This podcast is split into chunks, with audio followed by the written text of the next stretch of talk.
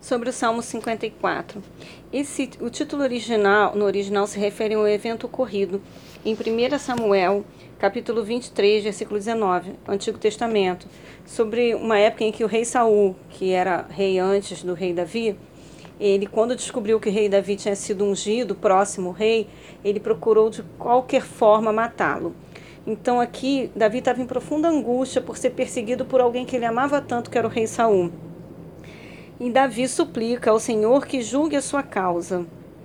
A confissão de plena confiança no Senhor é o ponto, ponto central deste poema de Davi. A oração de fé é aquela em que o servo de Deus reconhece a soberania de Deus e tem absoluta certeza de que o Senhor fará um melhor.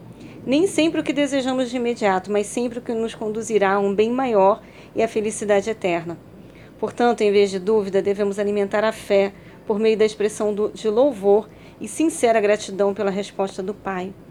E eu tenho observado muito isso, que temos sido muito ingrato muitas vezes, né? Tantas coisas, tanta riqueza de detalhe Deus tem feito por nós e poucas vezes reconhecemos isso.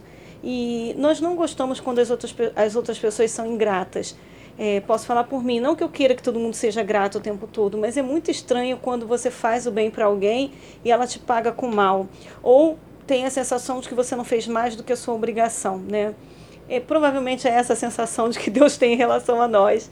Então, meu desejo é que nesse dia nós possamos ter um coração grato, possamos colocar toda a nossa confiança diante do Senhor, tendo certeza que quem busca, encontra. Eu já falei isso tantas vezes, né? O Senhor está atento ao nosso falar.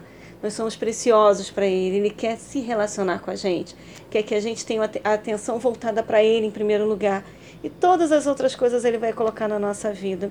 Buscai o Senhor em primeiro lugar, e todas as demais coisas vos serão acrescentadas, é o que diz a Bíblia.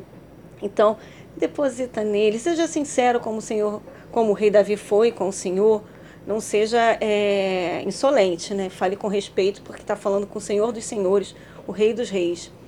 Mas fale, porque ele sabe o que passa no seu coração, mas muitas vezes ele quer que você coloque, confesse com a sua boca, até para que você mesmo reconheça o que está acontecendo.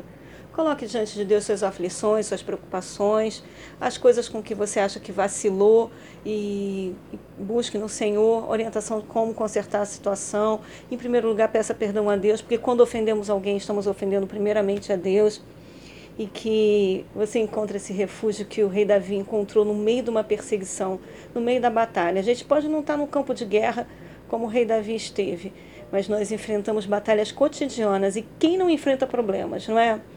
E que eles possam ser solucionados na presença do Senhor. Um dia muito abençoado, um grande beijo.